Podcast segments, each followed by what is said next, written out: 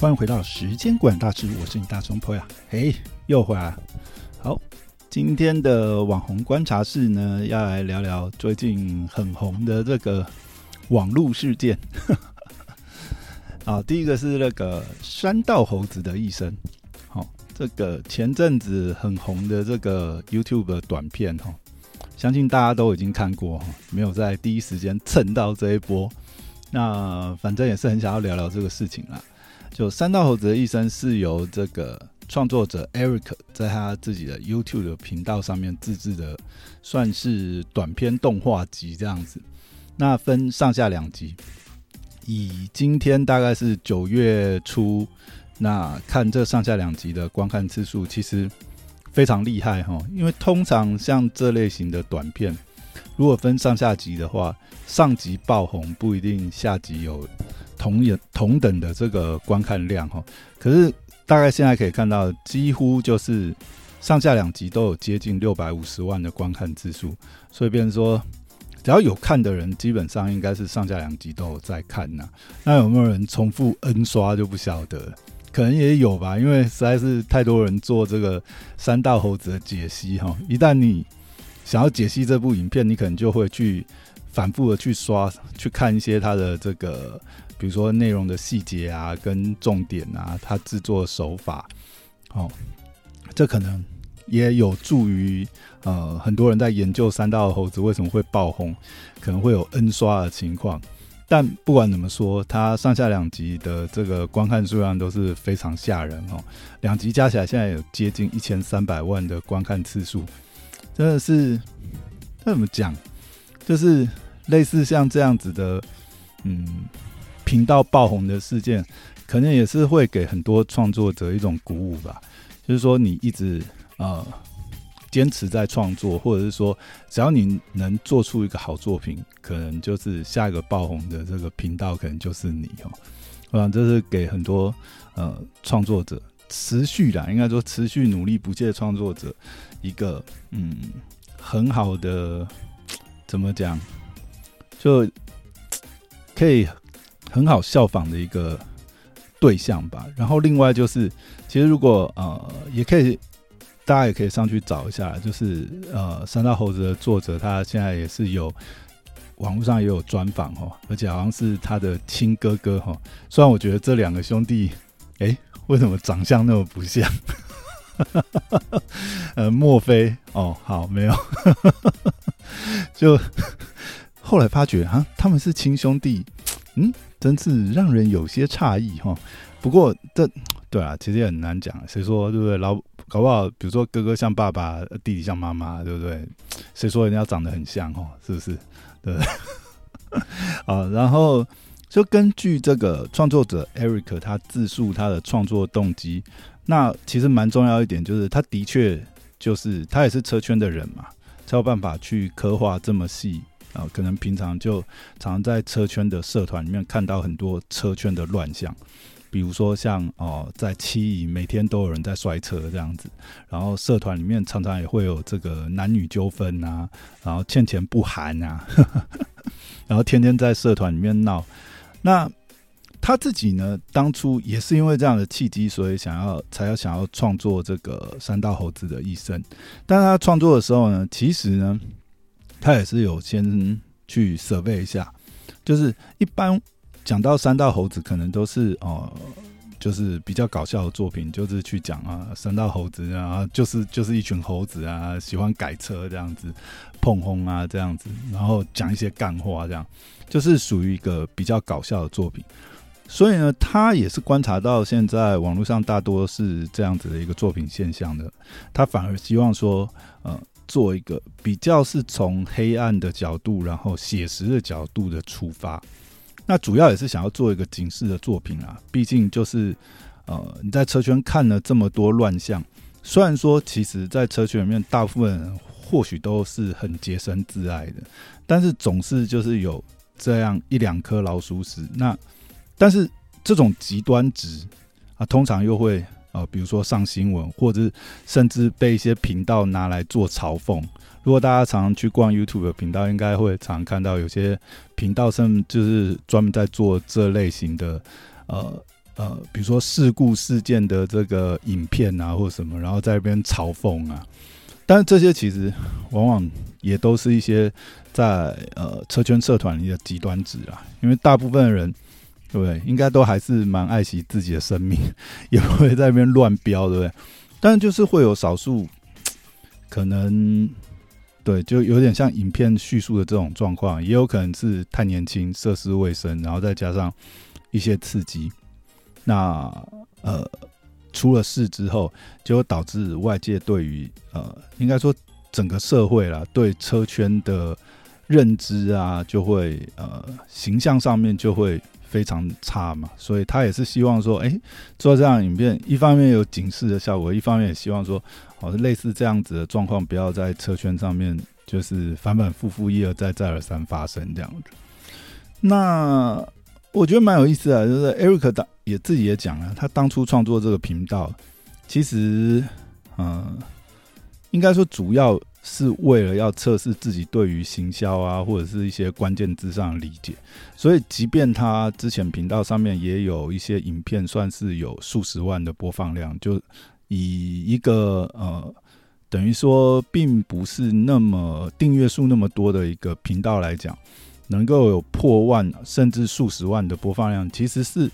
等于是说，他其实如果他是认真要经营频道的话，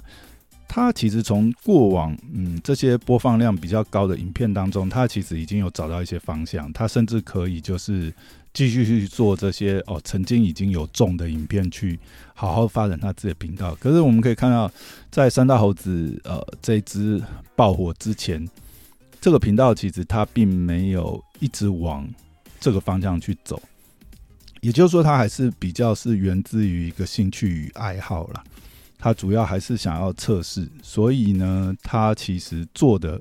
都完全还是走一个兴趣取材的这个角度。那像这次呃，三大猴子的一生这个形式，其实他创作的这种民。民音式的 f o r m a t 哈，这其实在欧美也流行很久，只是，嗯，可能台湾这边很少这样子的类型的创作啊，所以大家这次看到也会觉得，哎，比还蛮新奇的，因为你纯用民音来创作这样子的故事，其实我觉得，毕竟如果是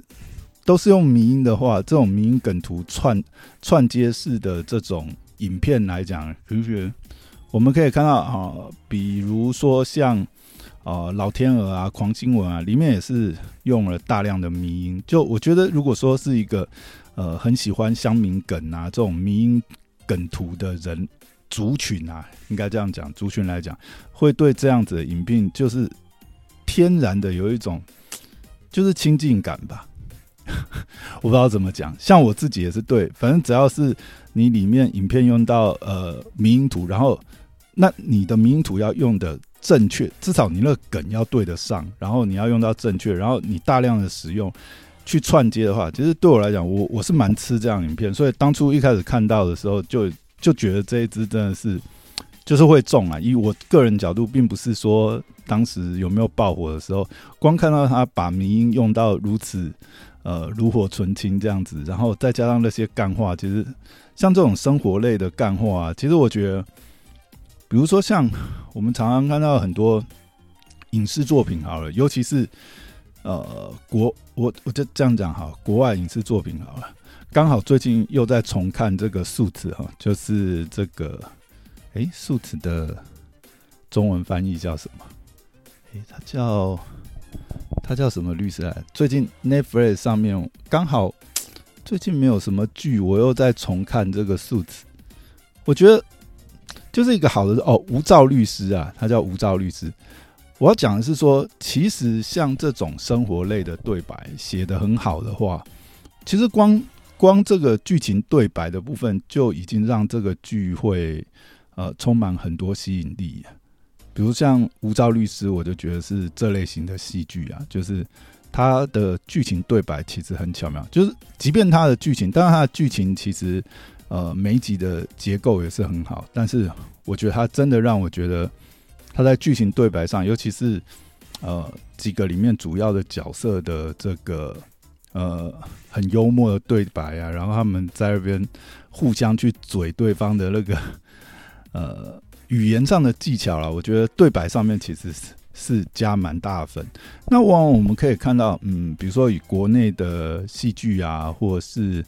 电影来讲，我觉得常常缺的就是这一点，就是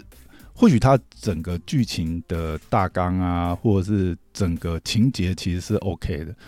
但是常常你会发觉，它对白就是会让人很出戏啊，就是呃不是太怎么讲，就是那个文本就是不是一般正常人类会在平常生活讲的话。那这样子常真的是啊，不知道怎么形容。有些剧啊，真的是就是其实也是花了重本去拍啊，但是有发觉在对白上面就是会让人很出戏。但三大猴子，我觉得他这一点就是，嗯，我觉得真的这如果就以对白设计来讲，就是。每个人都会觉得呢，就是平常讲干话，朋友这个会讲的这种干话，不管这个主角不成熟的心态底下讲的一些东西，你就会觉得那个代入感很很进去。再加上，其实老讲，虽然说是，如果说以现在来讲啊，端影这么风风行的年代来讲，一部影片十几二十分钟，甚至四十几分钟，你如果对白来讲。稍微让人出戏，或者是说这个情节不够紧凑，我相信这真的是很难让人看完。但是三大猴子这两部，其实，在 YouTube 上来讲，应该都算是超级长片等级的。那可以让人这样子一口气看完，我觉得，呃，不管是剧情啊、情节啊、对白设计，真的是的确都是非常值得学习的一部作品哈。那所以。这个讲回来，就是 Eric 自己讲他自己在呃创作的时候的缘由，其实也是因为这样子。那所以他原本其实也有做一些就是民营大杂烩式的影片，那也因此也吸引到一些就是特别关注这些民营梗图创作的粉丝。好，那他当初会做三道猴子的一生，某一个程度来讲，他也是为了服务这一群粉丝。因为他知道这群粉丝就很喜欢他这种民式的这个创作这样子，所以他第一集的脚本，据他说，其实他也很难去估算呐。他大概前前后后花二十几天写这个第一集的脚本，他每天可能就是抽个三十分钟到一小时的时间去把这个脚本慢慢拼凑出来。但是影片后置其实花了更长的时间，影片后置他说是花了四十个小时，因为包含。因为像呃里面的几个主要角色的头像，当然就是呃大家很常看到，就是经典的名图啊，有一些表情，甚至呃这个国外也有些网站，你是可以指定让它去去自动生成呃各种表情啊，呃可能方向的这样子的一个头像的梗图，但是身体呃基本上是他自己画的，那再加上还要做一些动画后后置嘛。其实也是没有大家想象的那么简单呐，所以他也是花了蛮长的时间。那整个这个效果，再加上嗯这个火爆程度哈，真的觉得很有意思啊。就怎么讲，就说嗯，以前一个创作者，或者是假设他是这样子一个文本型的一个创作者啊，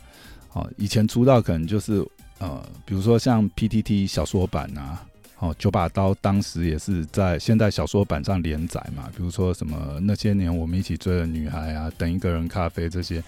然后后来比如说像跟九把刀同期还有痞子菜嘛，第一次亲密接触啊，轻舞飞扬，哦这些东西。那那个年代可能还是比较偏文本型，但是现在看起来新一代的文本型的创作者。好，比如像 Eric 这样，他可能就可以从 YT 这样子的管道上出道。那利用这样子迷音图，然后再结合这种哦，他这次用的应该是微软的 AI 语音啦，去做那个语音输出。那他就可以更加专注在文本的创作上。其实也符合现在的一个呃影视传播的 Meta 吧。我觉得这个还蛮有意思的。就说现在。呃，这样子的一个剧本创作，其实也会有一个不同的管道。那我觉得，其实现在大家也看到很多啊，包含呃呃这个三大猴子这个原创 Eric，他现在后来呃不管是新闻啊，或者是很多这些媒体也有在报道嘛，他也申请了各项的专利，而且这中间也其实也很多，比如说像这个阮经天也有。这个在他的粉砖啊，还是 IG 上面也都有讲嘛。诶，如果有合适的剧本的话，大家很想要出演三大猴子的主角这样子。那网络上也非常多人去排嘛。这我觉得的确啊，以这部作品的完整度还有它的热度来讲，或许现在各种比如说呃影视作品的这个翻拍啊，或什么，搞不好这些合约都可能在洽谈当中。那。阮经天可能是主角嘛？那第一集，哎，应该说第二集的女主角搞不好，现在大家传很多都是讲可能是鉴宝里面的那个晨晨嘛，就形象上蛮接近。啊，第一集的女主角，其实我觉得美丽旺娜搞不好还蛮蛮适合第一集的女，因为美丽旺娜好像也是有染过粉红色的发型嘛。就蛮接近的，当然也有人传一些好像是拉拉队的团员吧。不过那个其实记忆对我来讲记忆点没那么深呐。我是觉得美丽旺娜还蛮适合，不知道大家觉得哪些人适合来出演这个三大猴子的一生？其实好像排蛮多，还有一个网络素人吧，里面有一个他那个胖子朋友，有一个网络素人，他好像也是车圈里面的人。感觉起来其实还几乎是百分之九十九趴 相符哦，不知道搞不好会不会到时候电影版之后真的，比如说这个胖子有人真的去找这个呃，等于是车圈素人这样子来扮演，我觉得也是蛮有趣。反正这一部基本上就是一个网络名大杂烩式的作品嘛，那里面如果有一些真的是这种网络素人啊，cosplay。这个 cos 圈里面的人出来扮演，我觉得其实也会蛮有趣的哦。哦，其实讲到这，最近其实也有一个，他应该算是网络歌手吧。有一个 MV，其实有一个网络歌手，他其实 MV 就有完整拍了这个三大猴子的一生，然后还结合了上下集的梗这样子。哦，这也是蛮有趣的。现在二创也是很多，我觉得三大猴子的一生真的是哎。就是在现在这样子短影音这么盛行的时代，然后还可以有这么长的影片，然后做到这么出圈的效果，我觉得这个是其实真的是蛮有趣的，还蛮期待它后续的商业化，甚至就是呃呃能够搬上大荧幕变成这个影视作品，还蛮期待。哦，这大概就是三大猴子的一生哦，最后来蹭一下这样子，好。那接下来想要聊一个事件，是这个，呃，这就是比较新的哈。那大概最近这一周发生的事件，就是这个 YouTuber 许博与简之的延上事件哈。那先讲一下许博与简之仓鼠人，那他们呢，其实。老实讲，他们算是比较小众的圈子嘛，因为我觉得周遭其实包含我自己啦，也是我并没有那么关注过他们的影片，可是其实他们也是一个百万等级的 YouTuber 哦。所以其实他在呃，可能呃，就是动物圈这一块来讲，其实支持者也是蛮多的，而且他们的影片破百万的观看次数的影片也是非常多。那这个频道主要是以各种有趣啊与宠物相关的企划为特色，尤其他们有一个系列其实蛮有名，就是从零开始养叉叉叉这个系列影片，比如说呃，从零开始养呃土拨鼠啊，从零开始养什么呃，这个呃，比如说什么什么仓鼠之类的，他们其实拍了蛮多这样子的系列影片。然后我觉得他们这个频道其实，它有些它这些有些是类纪录片呐，那其实很多也是跟动物相关。再加上里面其实我觉得演出比较多是以许博哈，就是这个。呃，他们是夫妻嘛？那演出比较多，前面出镜比较多是许博。可是我觉得这个频道的核心其实应该是剪辑呢，因为他当然他是制作人啊，然后还要负责剪辑啊、控流程啊、想那个气话，感觉 我还觉得这个简直，而且如果大家有去看他们呃频道一些生活影片，或者是他们一些哦，比如说有一些气话讲到他们个人自己的成长经历啊什么，我觉得他们是真的很可爱的，呃。很可爱的人吧，因为他们很很真诚的去讲了很多东西，然后其实真的是蛮有梗的，而且我觉得他的剪辑风格真的是，尤其是那个剪辑节奏了。如果说真的是以这个 YouTube 新时代的这种剪辑风格 style 来讲，他们的那个 tempo 我是觉得就是。呃，真的是很妙，真的会让你这样子，哎，不自觉就一路看下去。再加上他们其实做很多这些呃动物的影片啊，尤其是各种各种这个种类的宠物。如果你家里曾经有养过类似的宠物，你再去看他们的那个集数的时候，你一定会特别有感。像我家里很小的时候，应该说我很小的时候家里有养过比熊吧，所以当我看到那个比熊的那一集的时候。他们在讲比熊那一集的时候，真的我不知道。就是如果你也是一个喜爱动物的人，或者是你家里曾经有养过类似的宠物，你再去看他们特别的集数，或者是哦，或许你没有养过那个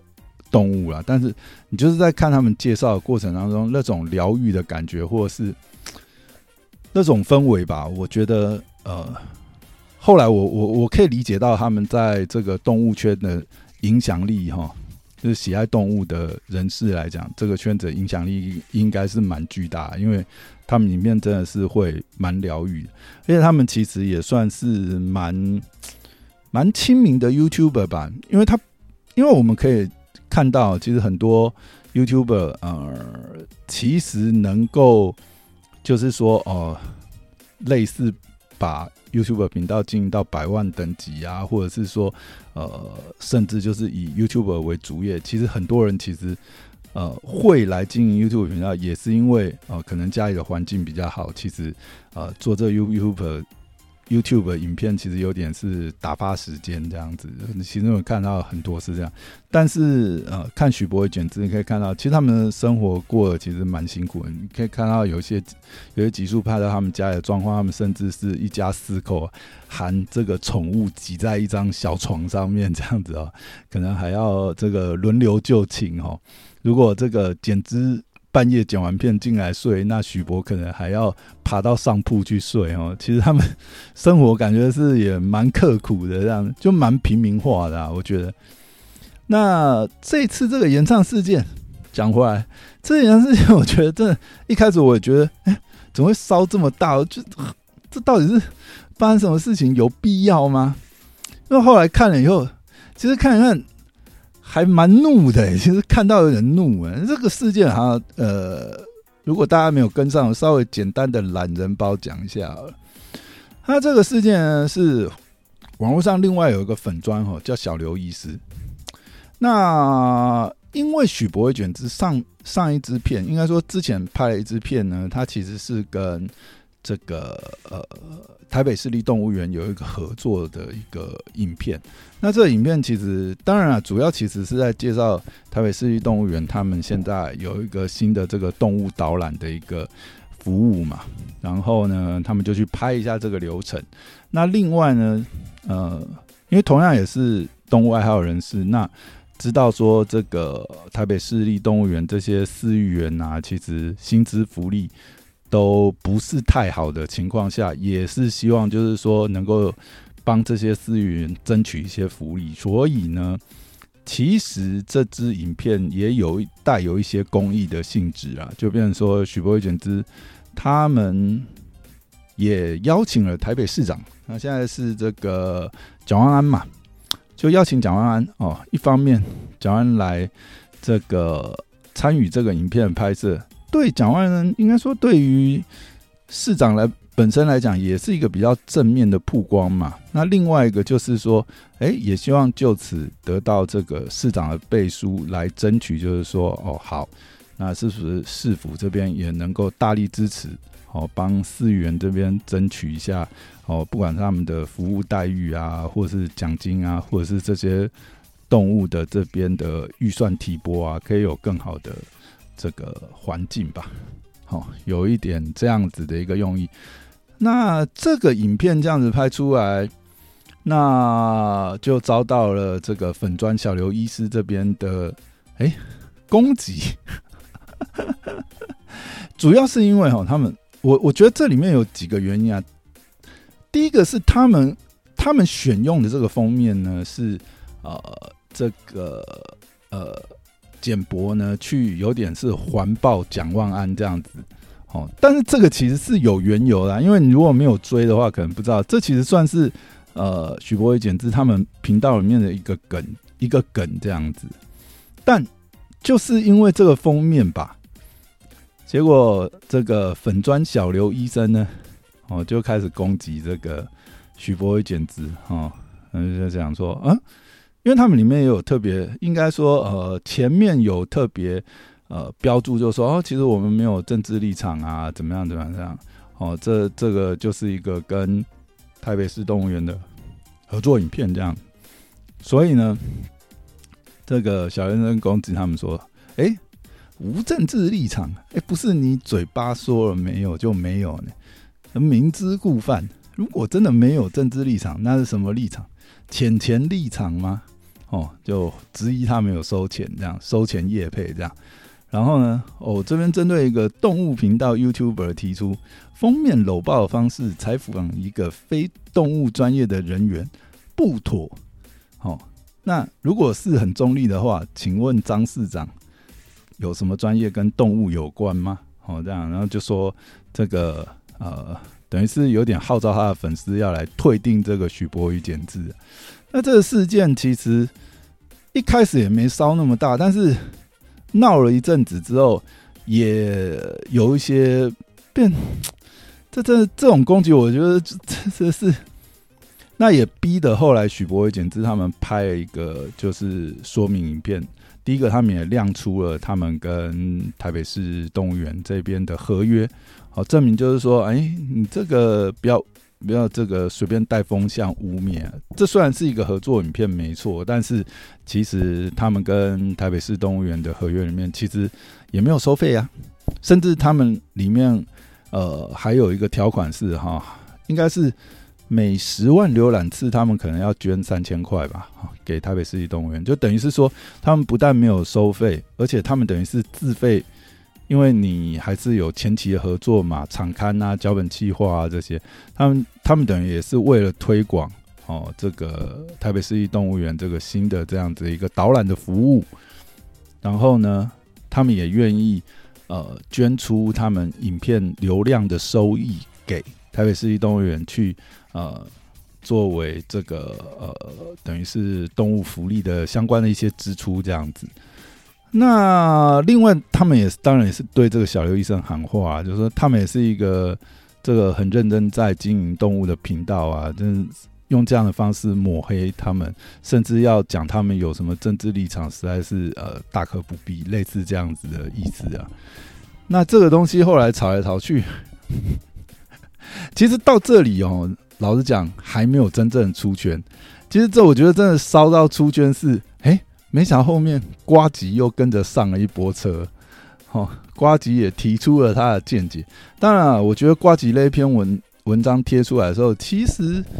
也没有什么太大问题呀。最大的问题应该就是 瓜吉现在已经被，应该说这个东西，呃，后来瓜吉等于是。呃，发了一篇文章以后，变成瓜吉有点公卿变世主的这个状态哈。主要是，哎，瓜吉主要几个论点啊。第一个，他觉得，哎，蒋万安并没有什么必要出现在影片。但即便是如此啦，也不需要用这个理由去批评许博宇简直啦。哦，因为这种其实通常就是公益宣传嘛，也没有什么费用。但是呢，因为你。毕竟，比如说，因为这个地点是出现在台北市立动物园嘛，那直属的这个呃上级机关当然台北市政府啊，那你说市长出席出现，是不是也很合理？这也没有什么好特别攻击的嘛。就像后来许博简之他们也提到啊，他们其实也去寿山动物园拍过好几次啊，哦，好像有拍了五只哦，其中。有一只可能还没上片，至少上了也上了四只嘛。那就是说，他们也讲啊，其实寿山动物园那边，如果说他们呃提了计划，是希望就是说哦，这个陈清迈市长呃有出席出境的话，他们一定也会去拍啊。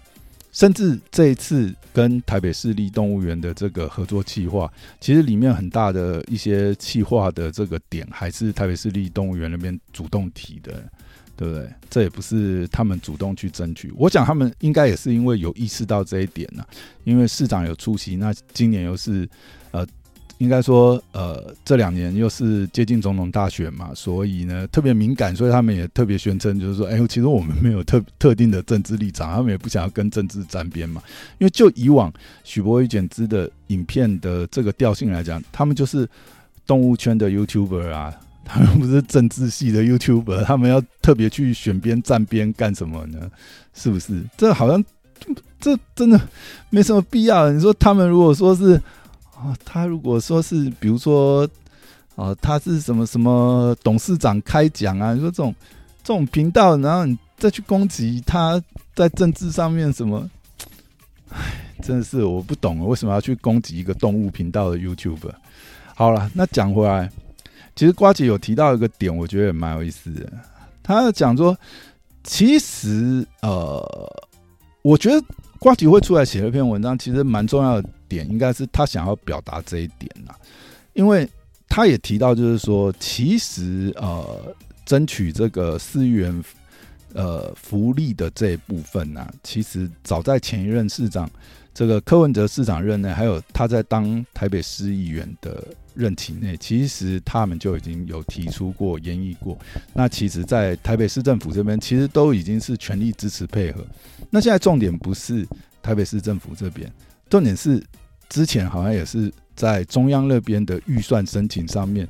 被呃有受到这个阻碍嘛，等于是这问题点不是出在台北市这边，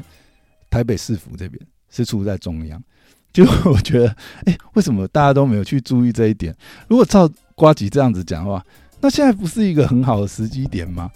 我是说啦，我们要去解决这个呃市议员的。福利或者是动物的这个福利的问题嘛，那本来就是要找出问题的源头。那如果照这样讲的话，那现在呃大家都这么关注这件事，那不是正好